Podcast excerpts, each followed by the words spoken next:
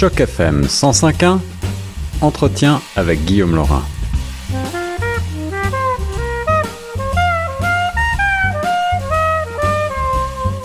Vous écoutez Choc FM 105.1, mon nom est Guillaume Laurin et je suis en compagnie de Prime Niamoya pour m'entretenir aujourd'hui dans le cadre du mois de l'histoire des... avec le professeur et historien Sudhir Azere euh, auteur d'une biographie définitive sur Toussaint l'ouverture, euh, une figure emblématique esclave devenu dirigeant de la révolution haïtienne puis euh, gouverneur de Saint-Domingue.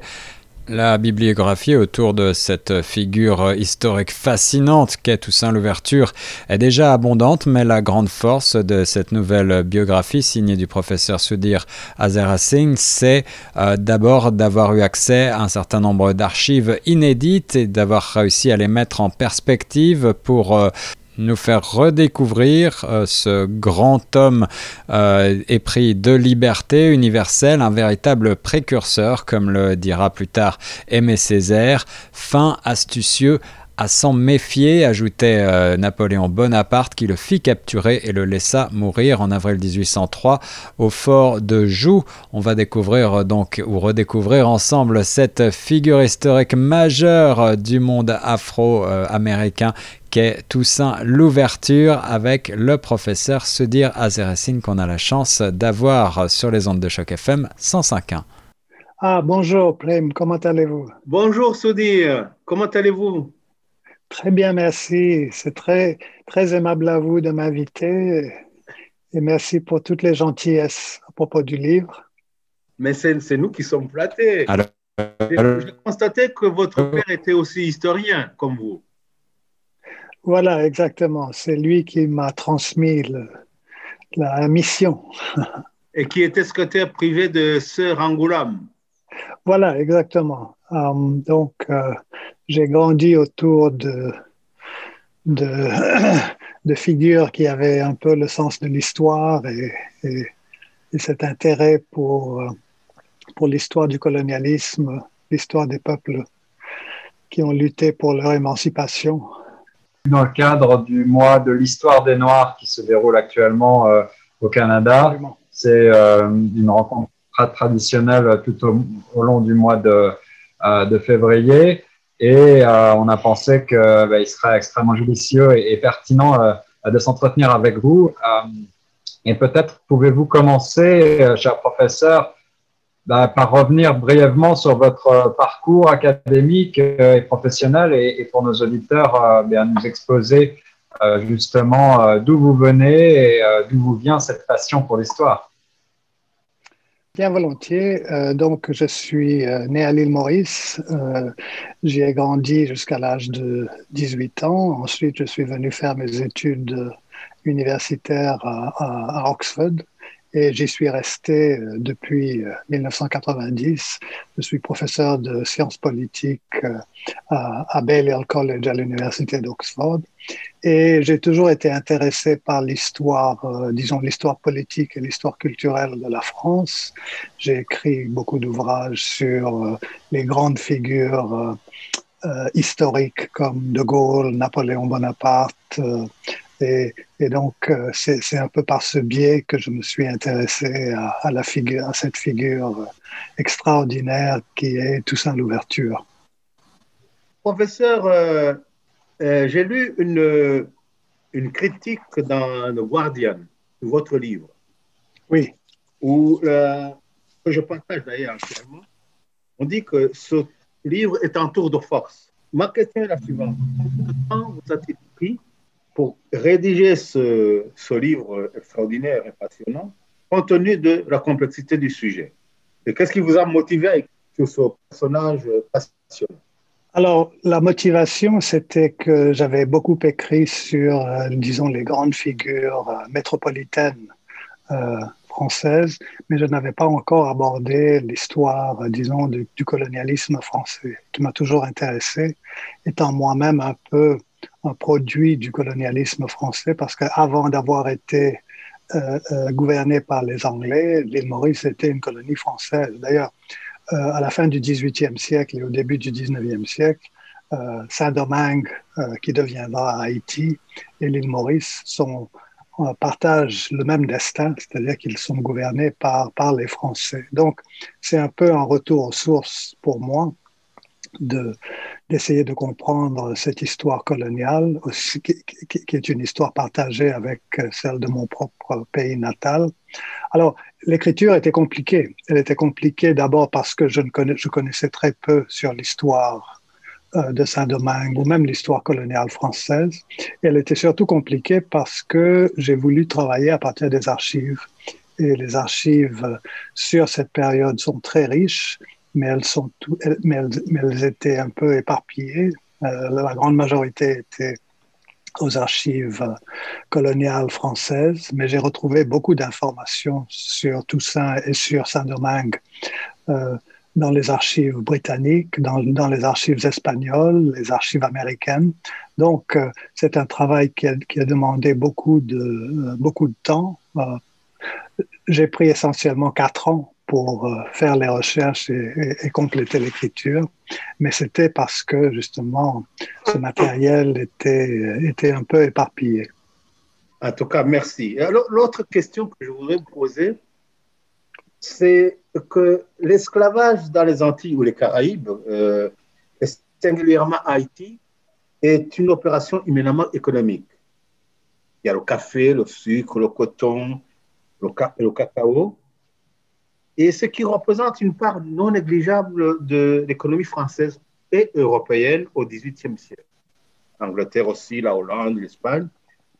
Ceci explique, en ce qui me concerne, sans doute l'adhésion de l'élite intellectuelle, économique et financière à l'idéologie esclavagiste. À part quelques très rares exceptions, euh, et je retrouve une votre livre avec une réelle convergence avec le livre de Piketty dans Capital idéologie sur le chapitre consacré aux sociétés esclavagistes. C'est le chapitre 6 d'ailleurs. Oui, absolument. Euh, les intérêts économiques étaient absolument euh, euh, fondamentaux dans, dans l'idéologie esclavagiste.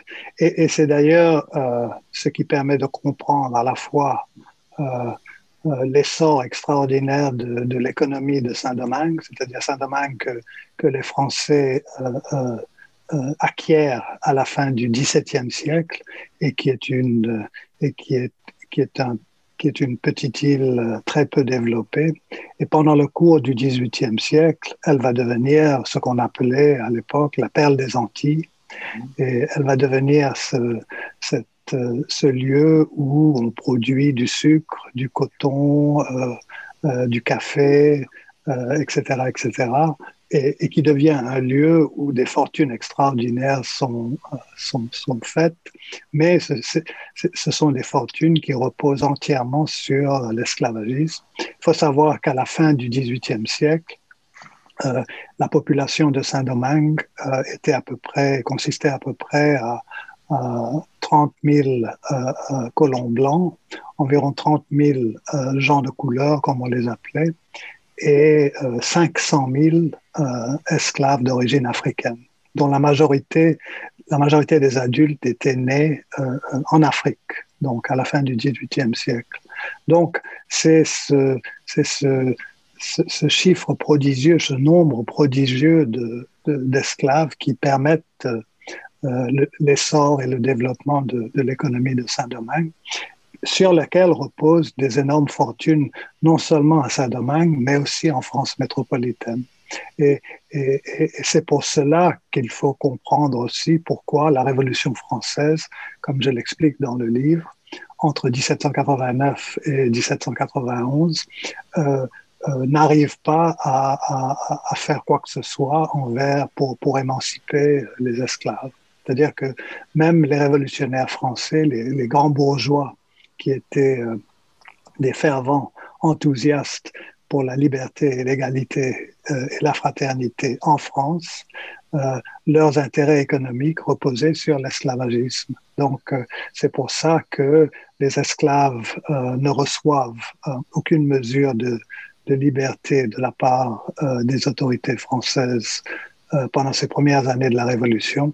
Et c'est pour cela qu'à partir de 1791, les esclaves doivent prendre leur destin en main eux-mêmes. Ce qui explique d'ailleurs le, disons, le destin extraordinaire de Toussaint Louverture. Euh, et je constate d'ailleurs que les victoires militaires de Toussaint Louverture contre, les Britanniques et les Espagnols ne sont pas suffisamment soulignées dans les manuels d'histoire. Vous notez qu'un chef charismatique qui se bat pour la France et ses intérêts, sans contrepartie, parce que la France ne lui retourne pas l'ascenseur. Pourquoi? Alors, c'est une question fondamentale, en effet. Euh, je pense que pour une partie, euh, euh, c'est simplement l'idéologie racialiste qui, qui, avait cours à ce moment-là et qui considérait que les Européens étaient les maîtres absolus dans l'art de la guerre. les Européens connaissaient très peu l'histoire africaine à cette époque-là mm-hmm. et surtout ne savait pas qu'en Afrique, il y avait des grandes traditions guerrières.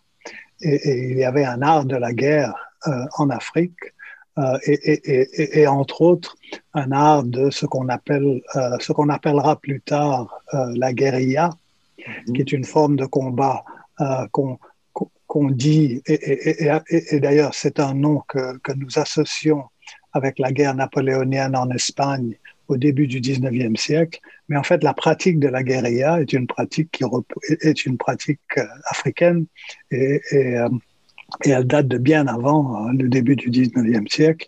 Et, ce sont ces pratiques que euh, les esclaves qui se libèrent eux-mêmes à Saint-Domingue à la fin du 18e siècle ont déjà maîtrisé.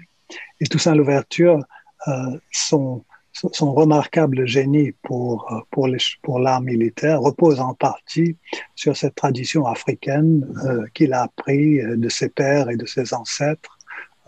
et, c'est un aspect que j'essaye aussi de faire ressortir dans le livre. Comment, professeur, professeur Azarassing, pour nos auditeurs qui, qui, connaîtraient mal cette figure historique de Toussaint Louverture, je sais que vous vous êtes intéressé par le passé à des, à des grandes figures historiques françaises presque mythiques comme Napoléon, euh, qui a croisé la, route évidemment de, Toussaint Louverture, ou Charles de Gaulle. Qu'est-ce qui vous a euh, fasciné dans cette figure de Toussaint Louverture? Quel est euh, l'apport fondamental que vous avez souhaité faire ressortir dans, vos recherches à travers justement les, fonds d'archives que vous avez pu exploiter? Quel est le trait, euh, j'allais dire, essentiel de Toussaint Louverture que vous souhaiteriez voir euh, rétabli aujourd'hui, peut-être dans la mémoire collective? Alors, c'est plusieurs choses. C'est d'abord que c'est un, une figure charismatique qui appartient à ce, à ce moment, n'est-ce pas, que nous, que nous appelons euh, l'ère des révolutions. Euh, entre la fin du 18e et le début du 19e siècle, il y a une effervescence révolutionnaire qui est, en partie le, produit euh, des Lumières et de l'idéologie des Lumières. Et nous voyons ces mouvements révolutionnaires un peu partout, en Europe, euh, dans les, en Amérique du Nord et aussi un peu plus tard en Amérique du Sud.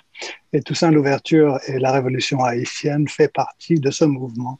Et donc, euh, c'est intéressant de, de, le comparer un peu aux autres grandes figures révolutionnaires euh, de son temps, euh, comme Napoléon, comme George Washington, comme Simon Bolivar en Amérique du Sud.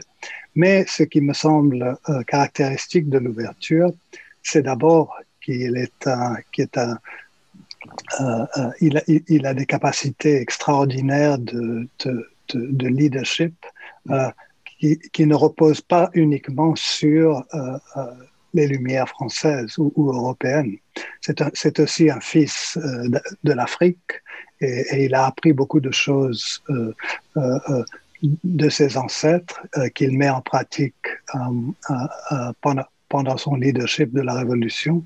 Et aussi, c'est un enfant des Caraïbes et, c'est quelqu'un qui s'inspire du catholicisme, qui s'inspire de la religion vaudou euh, de Saint-Domingue. Et donc, ce qui me semble frappant chez Toussaint, c'est justement sa capacité à, euh, à intégrer ces différentes cultures, ces différentes philosophies politiques. Donc c'est un personnage très complexe qui, euh, et, on ne l'a pas assez souligné dans, dans l'historiographie, c'est quelqu'un qui est, on dirait aujourd'hui, euh, euh multiculturel. Alors, l'autre question que je... C'est le projet de constitution de Toussaint Louverture de 1801 qui semble être le point d'achoppement entre Napoléon, entre Bonaparte et Toussaint, lequel Napoléon est en train de préparer une grande invasion de grande ampleur, malgré d'éminents services rendus à Joséphine Beauharnais, qui était l'épouse de Napoléon, évidemment avec l'appui du lobby colonial. Et alors, il y a une petite phrase que j'ai relevée de Napoléon, il dit, je suis pour les blancs parce que je suis blanc. Je n'en ai pas d'autre raison et celle-là est la bonne. C'est révélateur. C'est très révélateur, en fait. Et, il me semble, là, ce qu'il faut relever, c'est euh, d'abord, cela souligne euh, la, la, euh, l'importance d'une pensée racialiste parmi les élites européennes et même dans les élites révolutionnaires à la fin du XVIIIe siècle. Il me semble qu'on ne l'a pas, on ne l'a pas assez souligné, c'est-à-dire que Napoléon n'est pas il est évidemment une figure exceptionnelle, mais c'est aussi un homme de son temps. Et, les lumières françaises et les lumières européennes, euh, même si elles avaient quelques idées euh, sur l'émancipation des Noirs, euh, aucune, aucune de ces figures ou aucune de ces révolutions de, de la fin du XVIIIe siècle ne pouvait vraiment envisager une révolution qui était dirigée par les Noirs et où les Noirs euh, devenaient eux-mêmes les maîtres de leur destin. C'était complètement inconcevable pour eux. Et, et, à l'époque. Et, et, ce que Napoléon, euh, et c'est ce que Napoléon pense. Lorsque, lorsqu'on demande à Napoléon euh, que pensez-vous de la révolution des Noirs, il, il, ce qu'il répond, c'est vraiment, il donne une réponse de son temps, c'est-à-dire que les Noirs ne sont pas vraiment capables de se diriger eux-mêmes.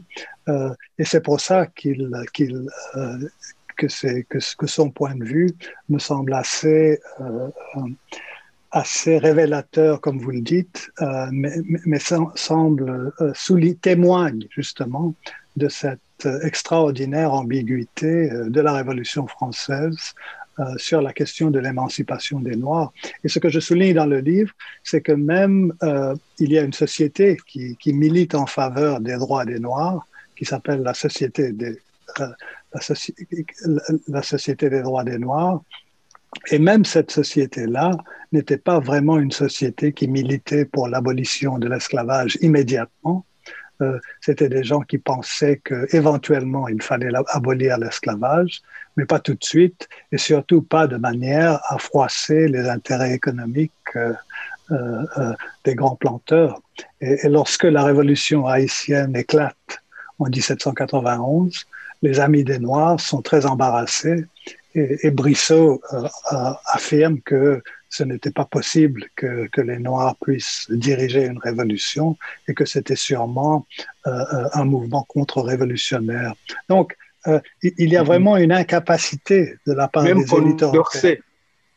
Même Condorcet, oui, même tous ces gens qui étaient, qui étaient des gens de progrès pour leur oui, époque, c'est-à-dire qu'ils ils pensaient que l'esclavage était, ils pensaient sincèrement que l'esclavage était une horreur et une abomination et qu'il et fallait s'en débarrasser. Mais il y a un gouffre énorme entre penser cela et arriver à la conclusion pratique que les Noirs étaient, étaient capables de se diriger eux-mêmes. Et, et, et, et ce, ce, franchir ce gouffre, c'était quelque chose de presque impossible, même pour des gens très intelligents comme Napoléon. Et plus tard comme Lamartine d'ailleurs et plus tard comme Lamartine, exactement. Mm -hmm. C'est-à-dire qu'il il reste sur des positions que je caractériserais comme des positions très paternalistes. -hmm. C'est-à-dire que, oui, bien entendu, il, il, il, euh, nous devons euh, euh, graduellement, progressivement, laisser euh, euh, les, peuples colonisés prendre leur destin en main, mais cette prise en main doit s'opérer sous une tutelle française ou une tutelle européenne très exigeante, et ce ne sera qu'à très long terme que euh, les peuples colonisés pourront se libérer eux-mêmes. Alors que, bien entendu, pour Toussaint Louverture, pour Dessalines, pour, pour tous, les, tous les révolutionnaires haïtiens, il y avait urgence, c'est-à-dire qu'ils voulaient prendre en main leur destin immédiatement. Merci. Donc l'autre question, euh, l'autre question, c'est la stratégie militaire de harcèlement que vous avez déjà évoquée d'ailleurs, la technique de guérilla. Mais brèche la supériorité de l'armée de Bonaparte, qui sera totalement détruite à 85% sous le commandement de Dessalines. Pourquoi cet entêtement du commandement militaire français? Quel a été le retentissement politique de cette déroute, en fait, en Europe et en France? Alors, c'est très intéressant. En fait, c'est deux questions, mais, euh, mais elles, sont, elles, sont, elles sont liées, n'est-ce pas? Alors, d'abord, pourquoi est-ce que les Français ont, se sont entêtés euh, euh, à, à, venir combattre? Mais je pense que là, on est dans la continuité de, ce dont nous parlions il y a un moment, c'est-à-dire que les Européens et les, et les Français surtout, ils avaient un complexe de supériorité et ils pensaient que les Africains, comme ils les appelaient, étaient incapables de se défendre eux-mêmes et que dès que l'armée française arriverait à Saint-Domingue, c'est-à-dire l'armée européenne arriverait à Saint-Domingue, euh, ils arriveraient très vite à se, à, se défaire euh, des insurgés. Euh, et, il me semble qu'il y a là non seulement une euh, erreur terrible, mais aussi euh, une, incompréhension totale de la part de Napoléon, parce que ce qui arrive à l'armée française est exactement la même chose qui, est arrivé à l'armée anglaise. Entre 1793 et 1798, il y a exactement le même phénomène, c'est-à-dire que les Anglais envoient 20 000 hommes à, Saint-Domingue, 20 000 hommes pour combattre euh, Toussaint Louverture. Et, Toussaint adopte exactement la même stratégie euh, qu'il adoptera plus tard euh, vis-à-vis des Français, c'est-à-dire qu'il cantonne les, forces britanniques dans certaines régions côtières et, il les encercle et il laisse doucement la fièvre jaune faire son œuvre et 80, presque 90% euh, des forces britanniques sont décimées par la maladie ou, par, la, démoralisation. Donc, euh, si, Napoléon avait voulu, euh, il, aurait pu euh, euh comprendre que c'était c'était le, sort qui attendait ses propres, ses propres armées. Et d'ailleurs, je, souligne dans le livre que euh, euh, certains, certains, certains euh, à Saint-Domingue avaient voulu le prévenir. donc, avait essayé de prévenir Napoléon que s'il envoyait une armée, son armée serait détruite. Mais, vous savez, Napoléon, euh, au début du 19e siècle, euh, il, il, n'entend pas vraiment raison euh, après avoir euh, conquérir le pouvoir et après s'être installé au pouvoir, il, pense qu'il est invincible. Et, ce qui est frappant, c'est que euh, c'est une défaite à Saint-Domingue en, en, 1804 qui a très peu de conséquences immédiates parce que Napoléon continue à, asseoir son pouvoir politique et militaire en France. Et, après 1804, il y a encore quelques victoires, quelques grandes victoires militaires qui, qui compense en quelque sorte euh, la défaite, euh, la perte de Saint-Domingue. Et donc, euh, ce ne sera qu'à partir de 1808 ou 1809 que l'armée française de Napoléon commencera à vraiment être inquiétée par, les, par les Espagnols et puis un peu plus tard par les Russes. Donc, c'était une défaite prémonitoire, mais on en parle quand même assez peu en France, malheureusement. Moi, je suis assez fasciné par euh, le personnage de Toussaint Louverture lui-même que j'ai découvert euh, grâce à, à, vous. Enfin, c'est un personnage euh, qui est un petit peu mythique dans l'imaginaire collectif, euh, mais qui, me semble-t-il, est relativement mal connu. Alors justement, euh, dans cette période qui est celle du mois de l'histoire des Noirs, eh je, je, trouvais ça vraiment passionnant de, réhabiliter en quelque sorte la mémoire de, de, ce grand homme militaire avant tout. Moi, ce que j'ai noté, cher professeur, c'est que certains de vos prédécesseurs avaient tendance à relativiser parfois un petit peu le détachement euh, de Toussaint Louverture par rapport à l'ancien régime. Je, crois que vous avez, euh, radicalement euh, revu cette, position. Vous êtes beaucoup plus, beaucoup plus franc, me semble-t-il, dans le, fait de dire que Toussaint Louverture est un personnage novateur en son genre. D'ailleurs, je crois que c'est Aimé Césaire qui le considérait comme le premier leader anticolonialiste au monde.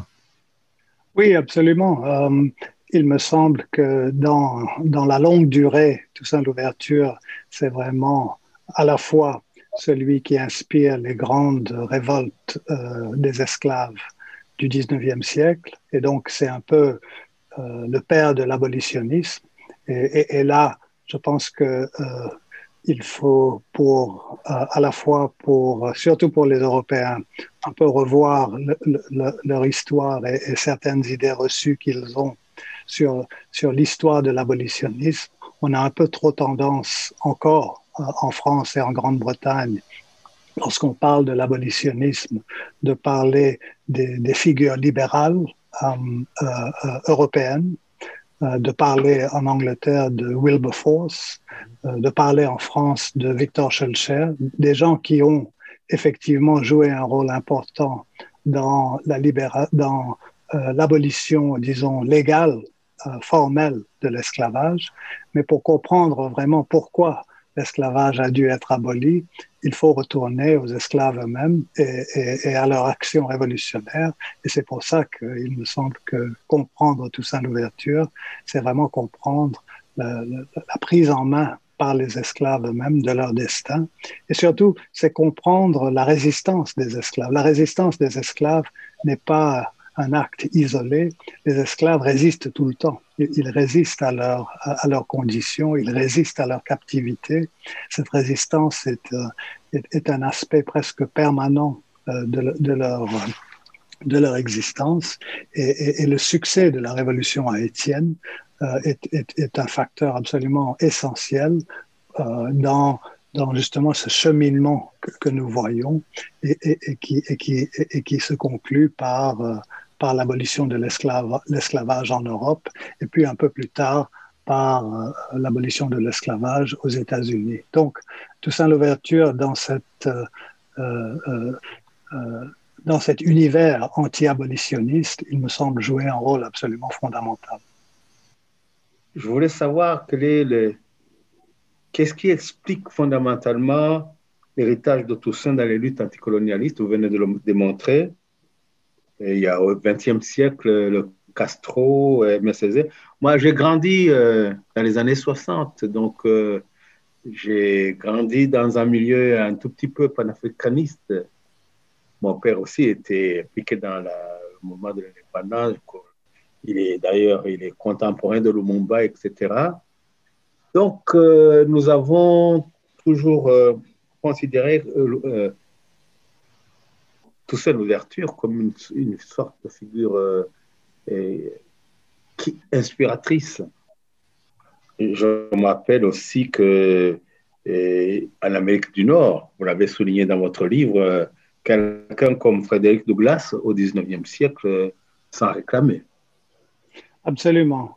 Et ce qui est frappant dans, disons, le, l'héritage posthume de Toussaint Louverture, c'est justement sa capacité, et c'est très rare, euh, par, même parmi les grandes figures émancipatrices euh, de, des temps modernes, c'est quelqu'un qui parvient à chevaucher euh, des traditions et des cultures différentes. Mm -hmm. ce, qui, ce, qui, est frappant avec Toussaint, c'est qu'il inspire à la fois les, les, les, luttes dans les pays anglophones, comme aux États-Unis, mais aussi dans les pays francophones, comme, comme dans, les colonies françaises.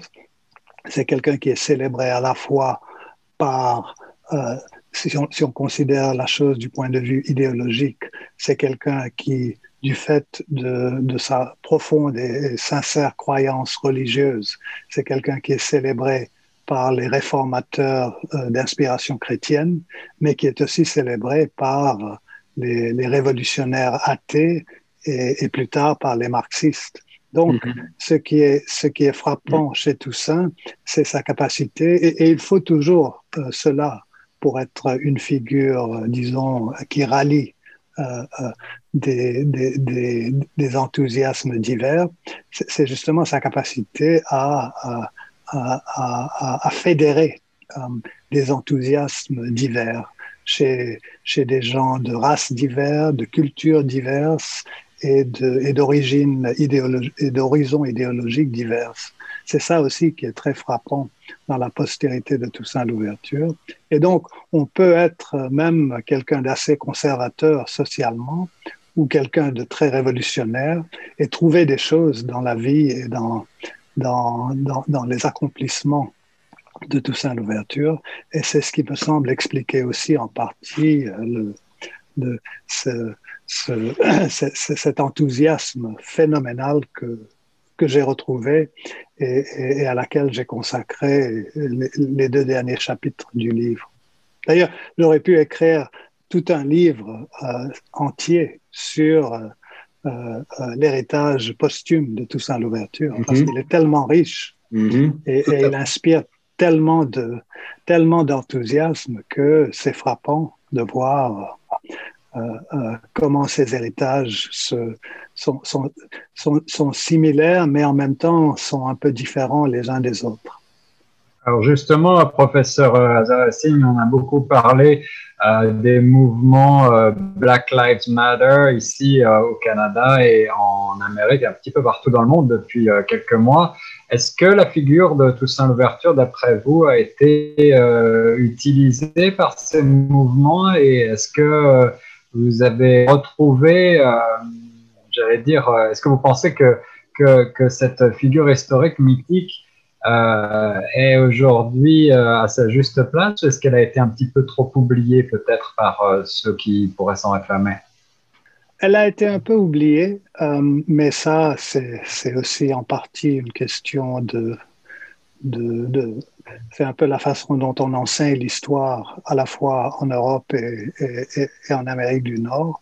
Donc les grandes figures émancipatrices n'occupent pas nécessairement euh, la place qu'il devrait occuper. Euh, et il me semble que même aux États-Unis, euh, on a peut-être un peu trop tendance à, parler de... Ah, mais Frederick Douglass est quelqu'un d'absolument essentiel, c'est une figure essentielle dans l'histoire de, l'abolition de l'esclavage. Mais lorsqu'on lit Douglas, lorsqu'on lit ses discours, on voit qu'il est, qu'il est lui-même complètement habité, fasciné par la figure de Toussaint Louverture et par la révolution haïtienne.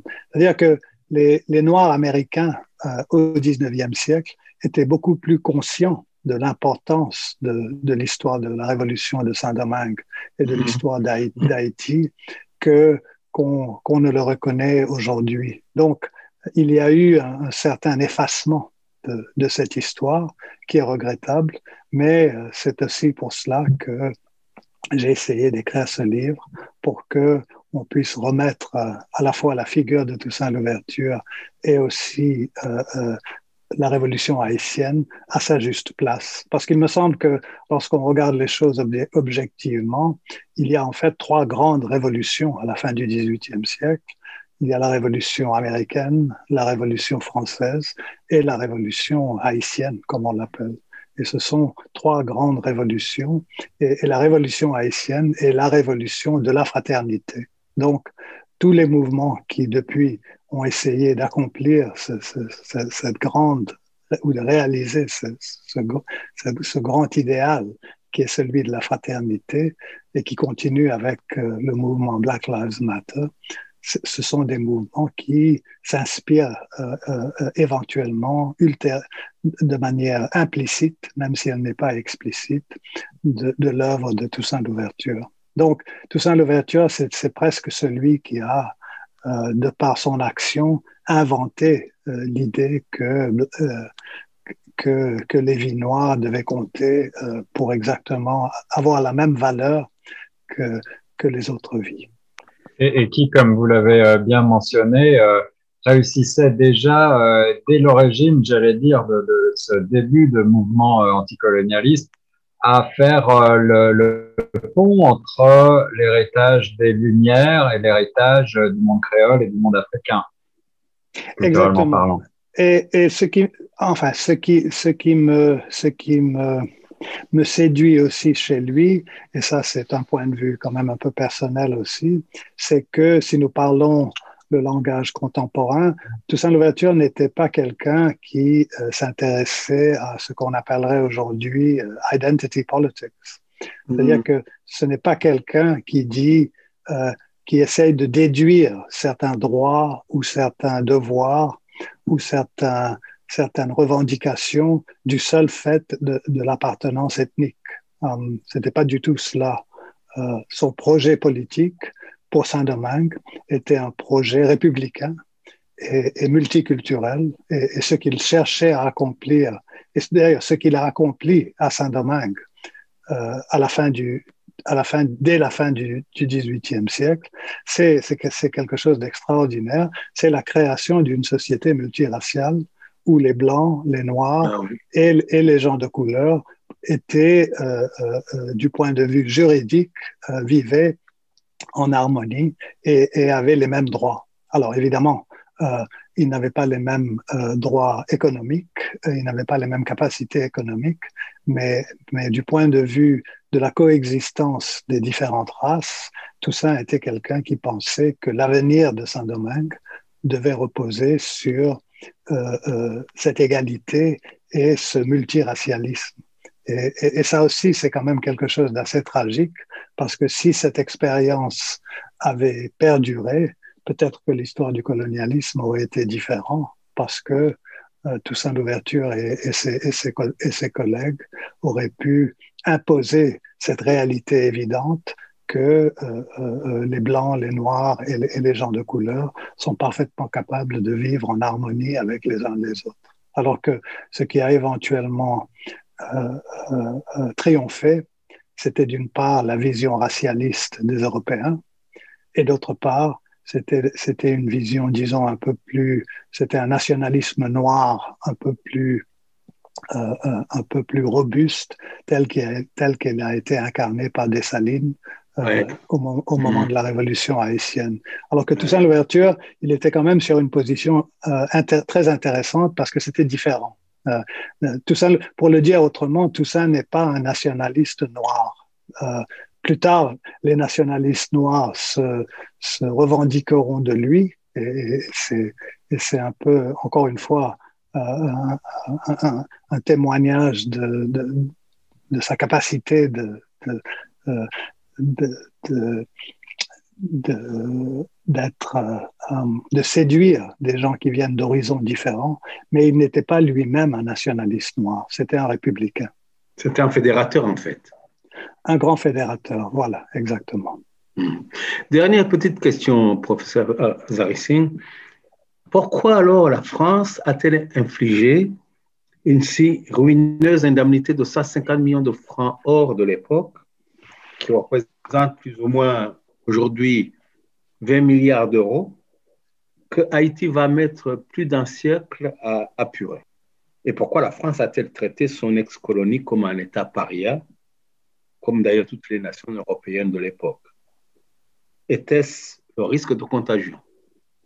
Alors, ce qu'il faut d'abord dire, et, et, et, et, Piketty, entre autres, le disent très bien, c'est qu'il s'agit là d'un véritable crime et que euh, euh, c'était un crime qui a, qui a complètement euh, marqué, dénaturé l'histoire postcoloniale de la nation haïtienne. C'est-à-dire que entre les années 1830 et le milieu du, du, du 20e siècle, les Haïtiens ont dû payer l'équivalent de 40% de leur produit intérieur brut tous les ans pour, pour compenser justement les colons français.